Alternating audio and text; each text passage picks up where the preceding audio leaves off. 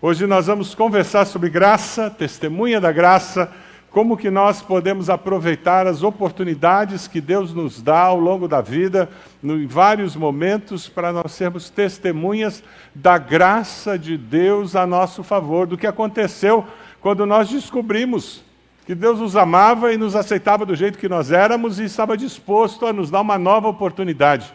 É sobre isso que nós vamos conversar hoje, testemunha da graça. Eu cheguei no, no hotel, eu estava indo para um evento e cheguei na, na recepção do hotel, aquele procedimento básico que você já fez tantas vezes para fazer o check-in. E a recepcionista olhou para mim e disse: Qual é o seu nome? E Aí eu dei meu documento, ela procurou lá e disse: Ah, senhor Luiz Roberto Silvado, ah, muito bem, aqui diz que o senhor tem duas diárias e mais meia diária. O senhor confirma? Eu olhei para ela e disse: Não faço a menor ideia do que vai ser feito da minha vida.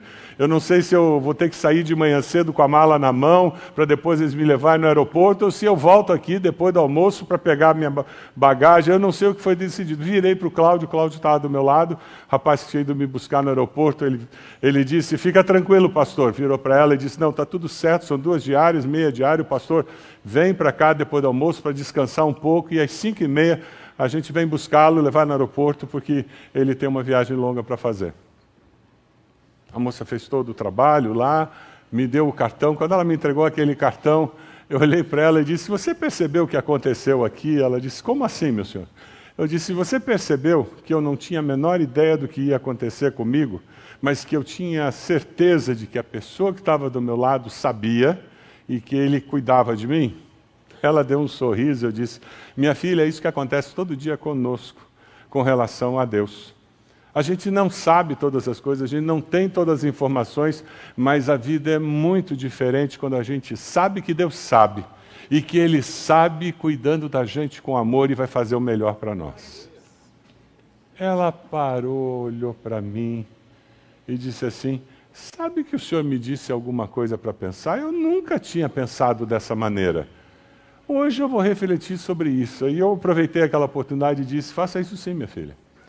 Porque esse Deus que cuida de você e cuida dos detalhes da sua vida, Ele ama você.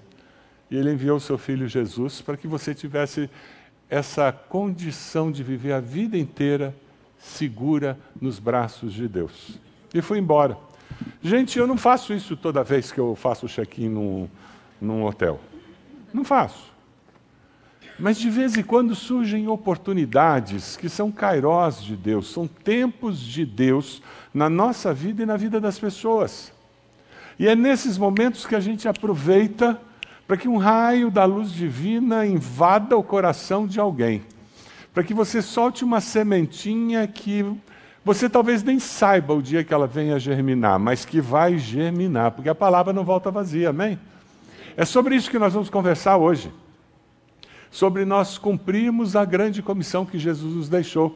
Sabe por quê? Porque a, a grande comissão, o último mandamento de Jesus, ela precisa ser a, nossa primeira ocupação deve ser a razão da gente estar tá andando, interagindo e aproveitando oportunidades para levar esperança, levar salvação e levar para as pessoas uma oportunidade de conhecer esse Deus incrível que nós conhecemos e que nós acabamos de ouvir aqui, os jovens cantando e a gente ficou empolgado, não ficou? Ficou com o coração aquecido.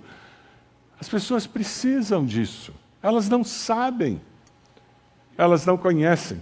Quando você pensa na grande comissão, é muito importante nós entendermos que, se eu sou testemunha da graça de Deus, Ele me chama para fazer discípulos.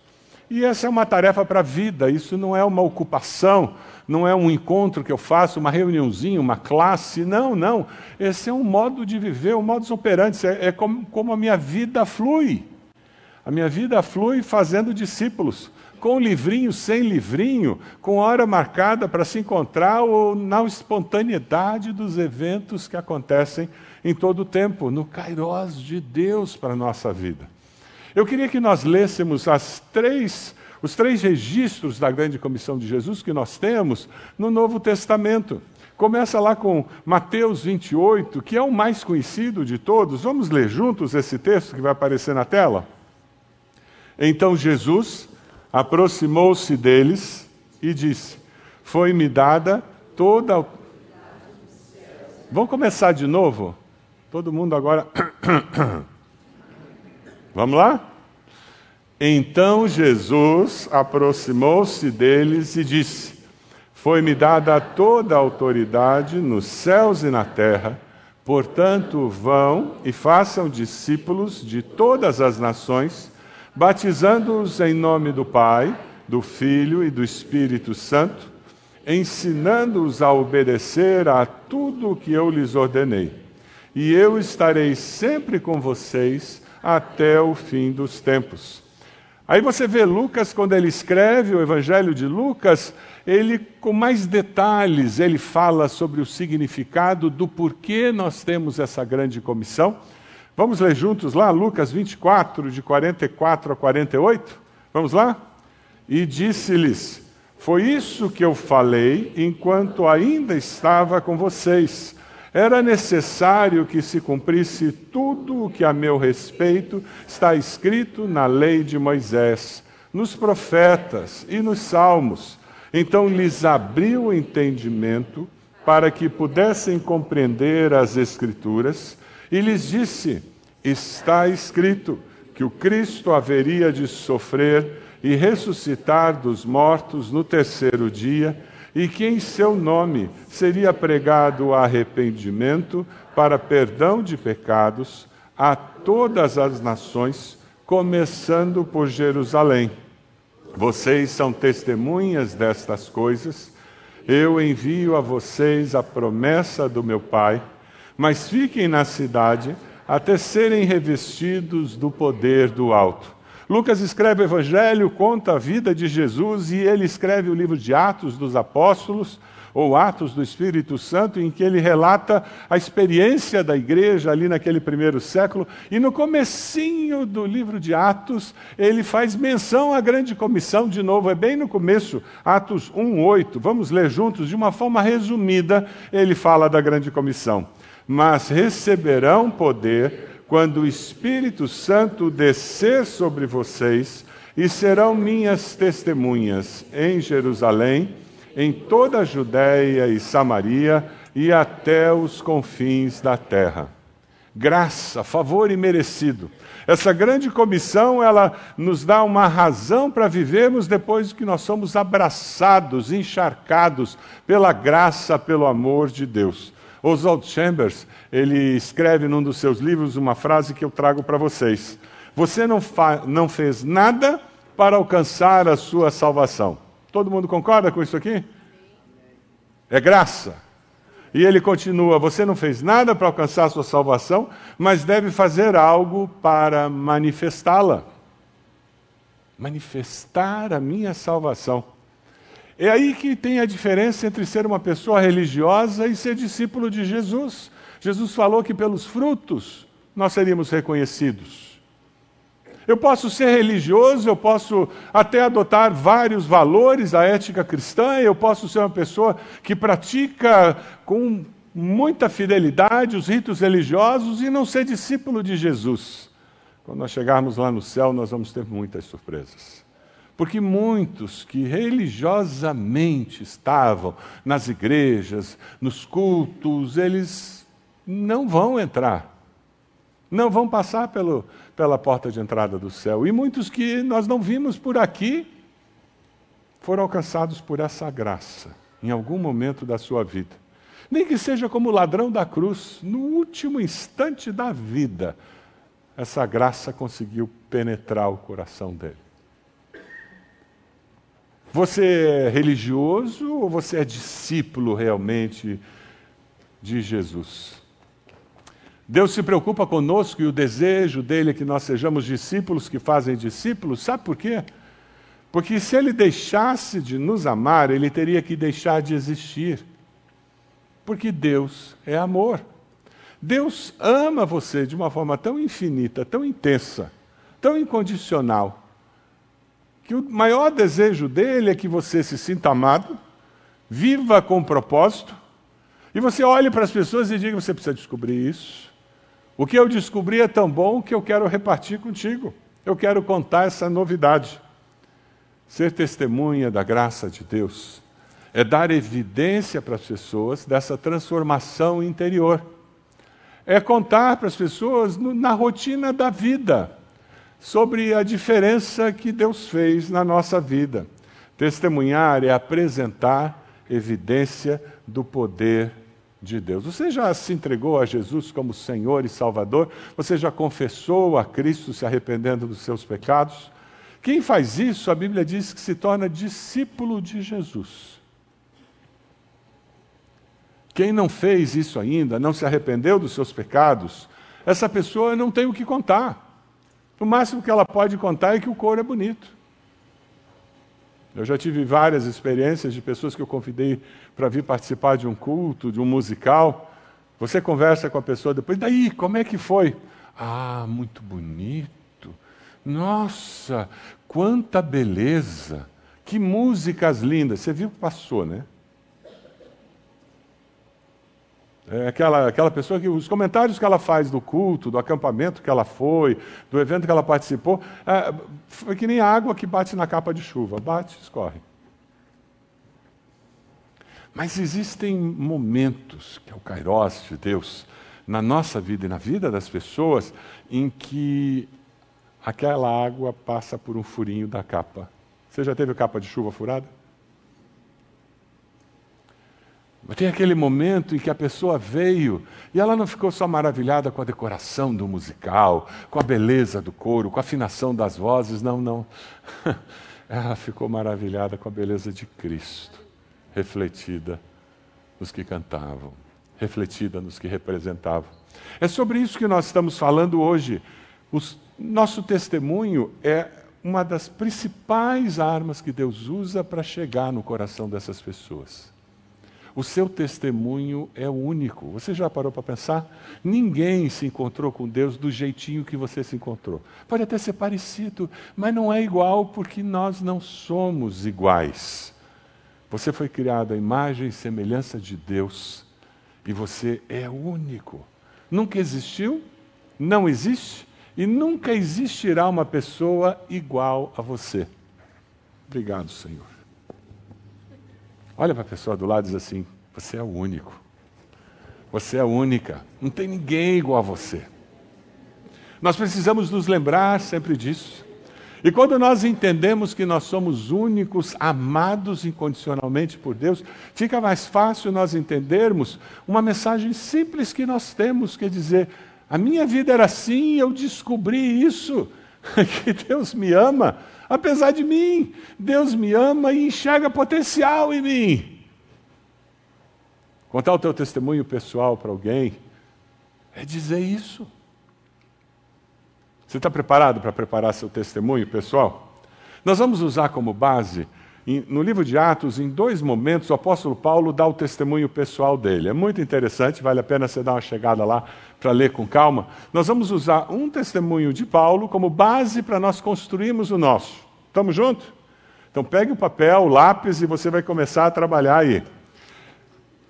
Nós vamos usar quatro perguntas que brotam desse testemunho de Paulo. A primeira pergunta é: minha vida e minhas atitudes antes de seguir a Cristo em torno do que a minha vida girava, qual era o, o, grande sonho, objetivo de vida que eu tinha. Eu vivia tentando fazer o quê, alcançar o quê.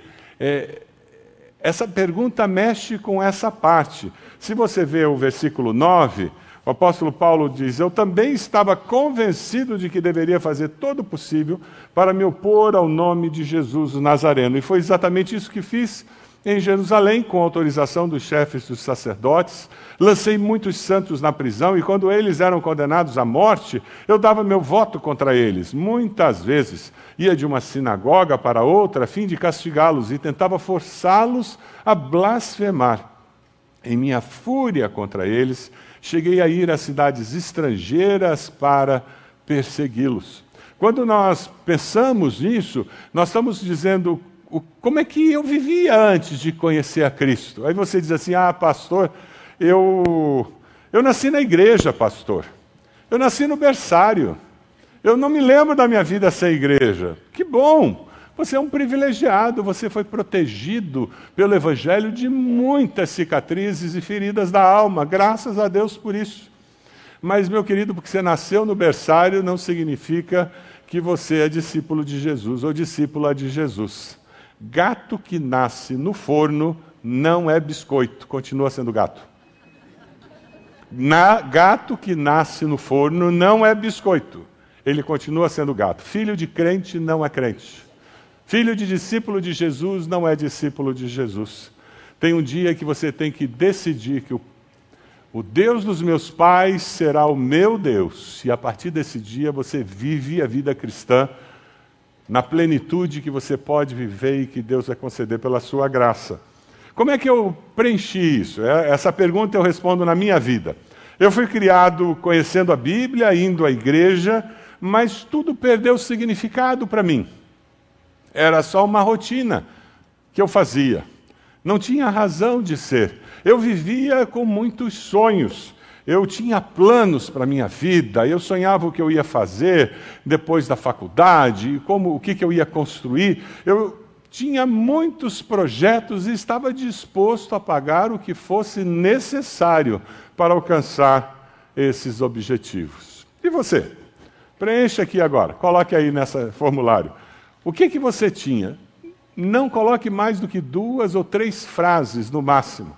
É bem curto isso. A ideia é que você possa contar essa história para uma pessoa na, na sala de espera do consultório médico ou odontológico que você possa conversar com uma pessoa na fila do banco. Não, não tem mais fila de banco, não tem nem banco mais.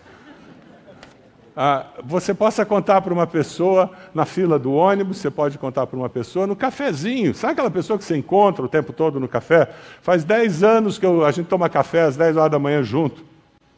A gente fala de tudo, fala que o Atlético perdeu, que o Coxa perdeu, que todo mundo perde. Você conversa sobre tudo aí, de repente, de repente, naquele dia, tem um kairós de Deus naquele cafezinho. Aí você vai contar essa história. Vamos lá? Escreva aí. Umas duas ou três frases no máximo, no máximo. Tem que ser ligeiro, tem que ser rápido.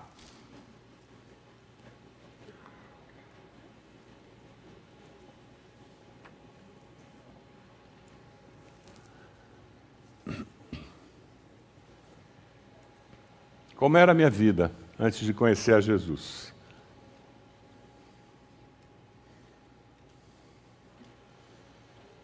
Depois que ele fala sobre como era a vida dele antes de conhecer Jesus, o apóstolo Paulo, ele começa a contar como que ele compreendeu que Deus estava falando com ele. O, o que, que aconteceu?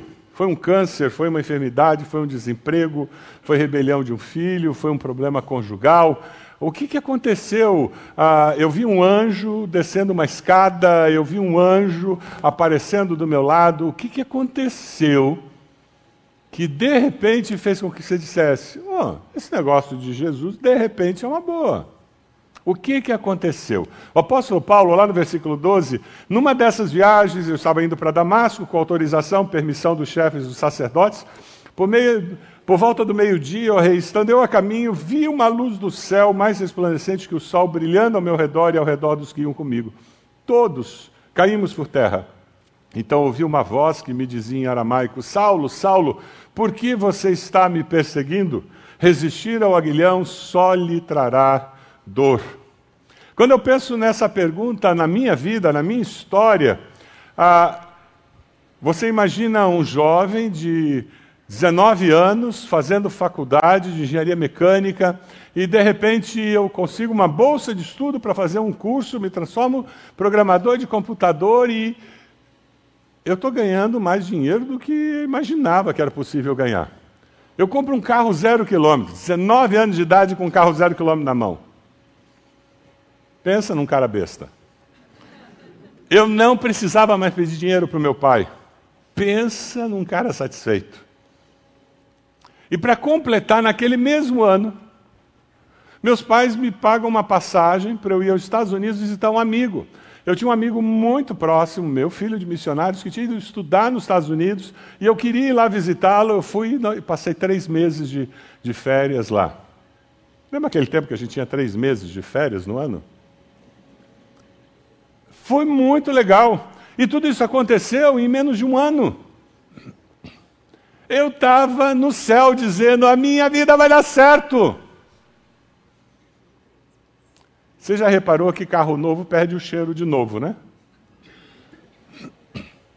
Você já reparou que, por melhor que tenha sido a viagem, depois de alguns meses, você nem olha mais as fotos, né?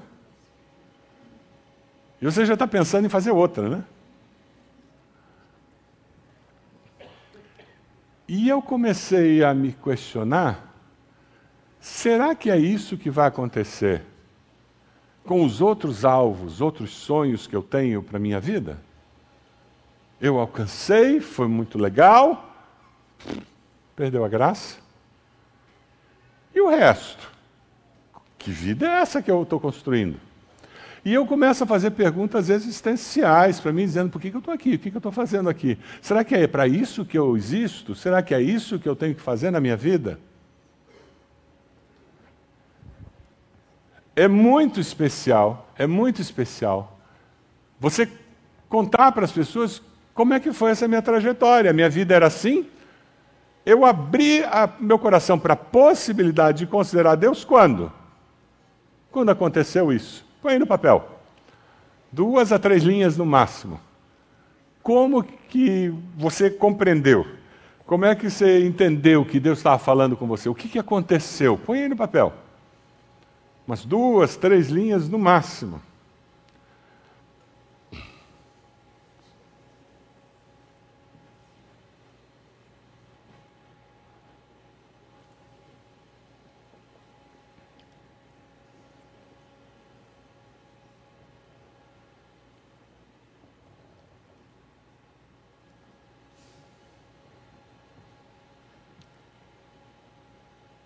Para alguns de vocês isso é muito fácil identificar. Para outros você talvez vai colocar algumas coisas agora e mais tarde, conversando com alguém, pensando, você vai dizer: hum, mas tem mais uma coisa.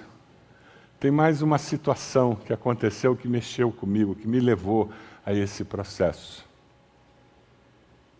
A terceira pergunta é: como eu me tornei um discípulo de Jesus? Quais os passos específicos que você deu para que Jesus fosse parte da sua vida. Veja lá o versículo 15, o apóstolo Paulo, contando o testemunho dele, ele diz: Então perguntei: Quem és tu, Senhor? E respondeu o Senhor: Sou Jesus, a quem você está perseguindo ele percebe que alguma coisa tem que acontecer na vida dele quando aparece aquela luz e Jesus dizendo: Saulo, Saulo, por que me persegues? Aí, agora, aqui nesse momento, ele está dizendo: Olha, eu me torno discípulo quando eu, eu digo quem és tu, Senhor, e o Senhor diz: Sou Jesus a quem você está perseguindo, agora levante-se. Fique em pé, eu lhe apareci para constituí-lo servo, testemunha do que você viu a meu respeito e do que lhe mostrarei.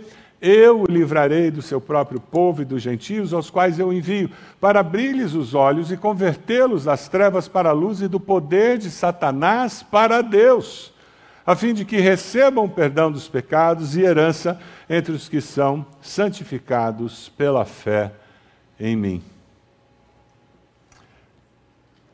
Eu tinha começado a perguntar, e agora? É para isso que eu vivo? Mas eu vou ficar tão vazio quanto? E nesse processo alguém me convida para ir num acampamento de carnaval. E eu fui no acampamento de carnaval, eu gostava muito de jogar bola, não jogava bem, e gostava muito de jogar vôlei, já jogava bem vôlei. E eu fui para o acampamento e eu matei todos os cultos do acampamento. Todos. Na hora do jogo eu estava lá, na hora da comida eu estava lá, quando chegava a hora do culto, o pessoal me procurava, cadê o Roberto? Sumia. Eu não queria saber de culto. No, na última noite, tinha um culto ao redor da fogueira. E eu não consegui escapar. Ainda me deram uma Bíblia para eu ir para o culto. E eu fui para aquele culto, contrariado. Sentei no fundo. Sabe aquela pessoa que senta lá atrás? E o culto começou.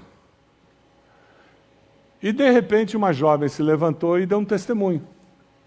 Ela disse: Olha, eu sofria de uma doença que eu chamo de doença de filho de crente, que foi criado em igreja. Sabe tudo, conhece tudo, mas não vive nada. E eu queria dizer para vocês que eu encontrei a cura para essa doença. E a cura para essa doença é uma frase: buscar sempre ao Senhor, 24 horas por dia. E ela se assentou. Uau, que testemunho, né? Eu já vi coisa mais excitante, mais animada, mais impressionante. Mas naquele momento eu comecei a chorar. Aquele testemunho dela entrou no meu coração como uma faca e começou a impressionar meu coração, dizendo: É a minha história. Será que isso dá certo? Eu sei que o culto foi, aconteceu. Eu não me lembro mais nada que aconteceu naquele culto. Eu sei que quando eu dei por mim, eu estava sozinho, com a Bíblia na mão. A fogueira estava apagando, uma noite estrelada. Lembra aquele cântico nas estrelas, vejo a sua mão? Se cantava aquilo o tempo todo. A fogueira era na beira de um lago, tinha um reflexo ainda da luz da fogueira no lago. E eu ali sozinho fui até aquela fogueira. Eu me ajoelhei e eu disse: Deus, eu estou cansado de tentar ser feliz à minha maneira. Toma minha vida em tuas mãos, faz alguma coisa nova. Eu tinha 19 anos, petulante. Eu peguei aquela Bíblia e levantei e disse: Mas tem uma coisa, eu não quero ser mais um hipócrita na igreja, não. Conheço muitos. Eu quero que isso aqui funcione na minha vida.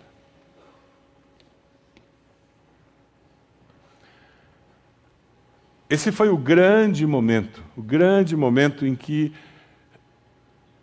eu me torno discípulo de Jesus e que a minha cosmovisão vai mudar e que a minha percepção de vida vai mudar.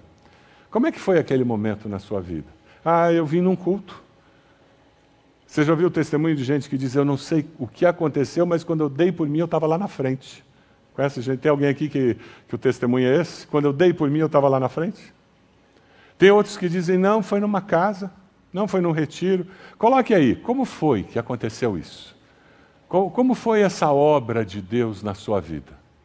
Coloque aí, duas ou três frases no máximo.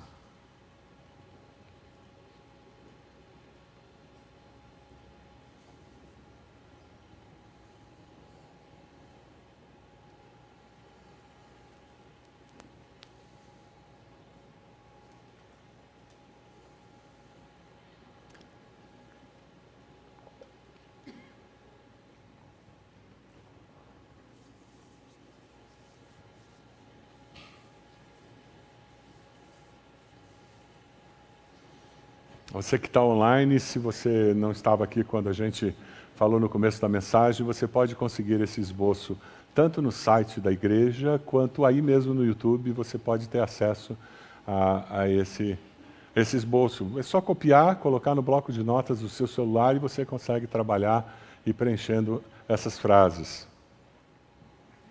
E aí nós vamos para a parte final. O apóstolo Paulo termina o testemunho dele dizendo no versículo 19: Assim, rei Agripa, não fui desobediente à visão celestial, preguei em primeiro lugar aos que estavam em Damasco, depois aos que estavam em Jerusalém, em toda a Judéia, também aos gentios, dizendo que se arrependessem e se voltassem para Deus, praticando obras que mostrassem o seu arrependimento. Lembra? Lá no começo do testemunho dele, ele fala que ele perseguia, agora ele está pregando para aqueles que perseguem ele mudou de lado. Então tem um contraste. É muito importante que essa quarta resposta que você coloca seja um contraponto para aquilo que você falou, como era a sua vida antes de conhecer Jesus. No meu testemunho, eu digo que eu voltei para casa, para a mesma família, eu voltei para o mesmo trabalho, eu voltei para a mesma faculdade, mas eu era diferente. Eu tinha mudado por causa daquele encontro com Jesus. Eu li agora aquela carta aos Romanos, e não era mais uma carta de dois mil anos escrito para gente que morava em Roma, não, era, era para o Roberto, que morava em Curitiba. A transformação que Deus faz em nossa vida. Eu agora tinha uma razão para viver. Sabe aquela pessoa que tinha metas, alvos, que queria chegar num lugar, conquistar, eu agora queria buscar ao Senhor 24 horas por dia. Ser discípulo que faz discípulos. Mudou o foco da minha existência. Eu encontrei uma razão para viver. Coloque aí duas, três frases dessa última parte do seu testemunho. Vamos lá.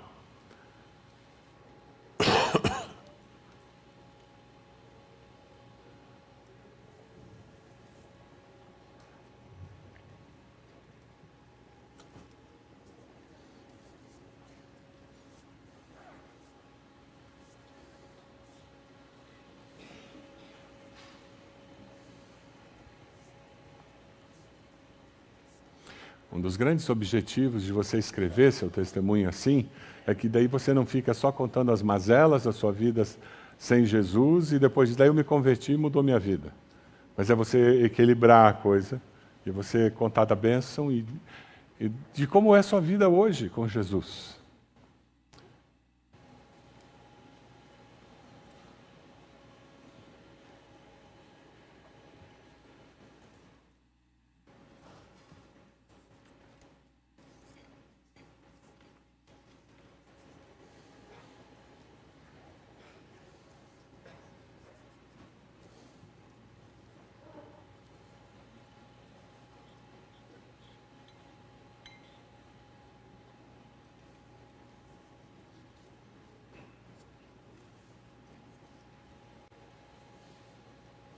Você recebeu esse cartão sementes, né? Você pode pegar esse cartão sementes? Esse cartão sementes é uma maneira de você estar orando intencionalmente por alguém que você quer contar esse testemunho. Pedindo a Deus para você ter sensibilidade ao kairós de Deus nesses relacionamentos. E tem dois grupos de cinco pessoas aqui. O primeiro grupo, eu oro pelos meus sementes, familiares e amigos. Quem são essas pessoas? E com intencionalidade você vai dizer: Deus, me ajude a encontrar momentos em que eu possa dar evidência do teu poder para essa pessoa. Ser testemunha é dar evidência do poder de Deus na minha vida. E depois do lado você tem uma outra lista, são futuros sementes, pessoas no meu círculo de contato, pessoas que eu me encontro, não tenho tanto relacionamento, mas Poxa, essa pessoa sempre está lá naquele restaurante quando eu vou comer ele. E é gozado, eu sento nessa mesa. Já percebeu que a gente senta sempre na mesma mesa, se der chance, né? Eu sento, e ele sempre senta naquela mesa ali. E de repente, poxa, é uma pessoa que está perto. É uma pessoa com quem eu faço negócios, eu não, tenho tanto conhecimento, mas de repente eu tenho percebido que existe alguma sede espiritual no coração daquela pessoa. E eu vou orando para essas pessoas. Sabe como é que eu faço para não me esquecer desse cartão? Eu coloco esse cartão na minha carteira. Toda vez que eu abro a minha carteira para pagar alguma conta, eu vejo esse cartão, ele está aqui dentro. É uma maneira de eu me lembrar dessas pessoas e orar por elas. Algumas pessoas colocam isso dentro da Bíblia. E assim, todo dia, quando abre a Bíblia para estudar, aquele cartão está lá. E eles têm como orar por essas pessoas. Na realidade, o grande objetivo é que eu possa testemunhar para essas pessoas contando do que Deus fez por mim. Sabe, isso que vocês acabaram de escrever é ouro puro. Não existe nenhuma história igual à sua. Ela é única. E é uma história do mover de Deus na vida de um ser humano, de um homem, de uma mulher. E Deus vai levar você para ter contato com algumas pessoas e usar isso tem horas que você vai contar essa história para a pessoa, a pessoa vai olhar, é mesmo, né? Será que chove? O coração dela não está preparado, mas ela ouviu. A semente foi lançada. Eu sempre coloco um versículo no final. O versículo que eu gosto de colocar é: Jesus disse: Eu sou o caminho, a verdade e a vida. Ninguém vem ao Pai senão por mim. Aí eu cito esse versículo no final. Sabe, o que nós estamos fazendo é nos disponibilizando para Deus nos usar e usar a nossa história para abençoar. Você vai ter situações como essa de Paulo, formal, diante de uma autoridade em que ele conta o testemunho dele. Mas você vai ter situações que vão acontecer na normalidade da vida. Você está disposto a ser usado por Deus, usada por Deus, para que a grande comissão esteja sendo cumprida para fazer discípulos? Eu queria que nós lêssemos juntos um texto precioso em Romanos 1,16. Vamos lá. Não me envergonho do Evangelho, porque é o poder de Deus para a salvação de todo aquele que crê. Pergunta a pessoa do lado: você tem vergonha do Evangelho? Tem vergonha de falar de Jesus para outra pessoa? Se você tem vergonha, hoje aqui você vai colocar isso aos pés da cruz e dizer: Jesus, em nome de Jesus, pelo poder do teu Espírito, isso vai acabar. Eu queria desafiar você a tomar uma decisão hoje cedo. Você está com essa, esse esboço na mão, não está? Eu queria desafiar você a se colocar de joelhos dizendo: Deus, eu peço ao Senhor que durante essa semana eu possa ler esse testemunho para alguém. Tem alguém na sua casa que não conhece a Jesus? Você vai chegar e dizer assim: Rapaz, lá na igreja teve uma dinâmica no culto, eu tive que escrever um negócio aqui. Você pode ouvir o que eu escrevi? E depois me dar um retorno? você está falando de Jesus para a pessoa, ela está achando que você está só fazendo exercício. Talvez lá no trabalho, na faculdade, no intervalo de aula, você vai dizer, cara, eu fiz um negócio lá na minha igreja, eu queria ler para você e me diz se faz sentido. De repente ele vai, ele vai virar para você e dizer assim, que história é essa que a noiva vem buscar? Quem é a noiva? Isso é linguagem de crente. Só quem conhece a Bíblia é que conhece essa história da noiva, que a gente acabou de cantar aqui. Aí você vai dizer para ele: Ah, não, deixa eu te explicar o que é essa história da noiva. Você explica. Mas muito do que você vai falar tem tudo a ver com ele, que ele é um ser humano como você. As mesmas carências de Deus que você teve e ainda não encontrou a Jesus. Você aceita esse desafio? Se coloca de joelhos, com esse esboço na mão, dizendo: Deus, eu quero que o Senhor use isso. Eu quero que o Senhor use a minha vida, a história da minha vida com o Senhor. Um daqueles sementes, quem sabe, essa semana vai ouvir a história, pelo menos um. Vai ouvir a história da sua vida com Jesus. Olha que coisa linda. Diga o nome dos seus sementes, pessoas que você ama, que estão próximas a você e você gostaria que elas encontrassem Cristo como Salvador. Diga isso para o Senhor. Diga o nome delas. Mais uma vez, mais uma vez, mais uma vez. Só, Senhor, eu clamo pelas tuas misericórdias. Diga a Deus, eu estou disposto. Eu vou colocar esse esboço até na minha carteira, Deus. Para na hora que surgir a oportunidade, aquele cairós do Senhor, eu esteja com ele na minha mão. Eu vou chegar em casa e vou reescrever um pouco. Mas eu estou disposto a ser usado. Deus, nós confiamos na tua graça e na tua graça apenas. O Senhor nos alcançou, o Senhor nos abraçou com esse amor incrível, eterno, incondicional. O Senhor nos atraiu para o Senhor mesmo. Ó Deus, como foi bom nos encontrarmos com o Senhor, sermos abraçados pelo Senhor. Como é bom vivermos sabendo que o Senhor é o nosso bom pastor. Como é bom saber que, mesmo andando pelo vale da sombra da morte, nós não tememos. Não tememos nada porque Jesus é o caminho, a verdade e a vida. E ninguém vem ao Pai senão por Ele. Deus, eu me uno a esses irmãos dizendo: nos dê percepção do Kairós do Senhor ao nosso redor. Nos dê oportunidade essa semana de contarmos nossa história contigo para pelo menos uma pessoa.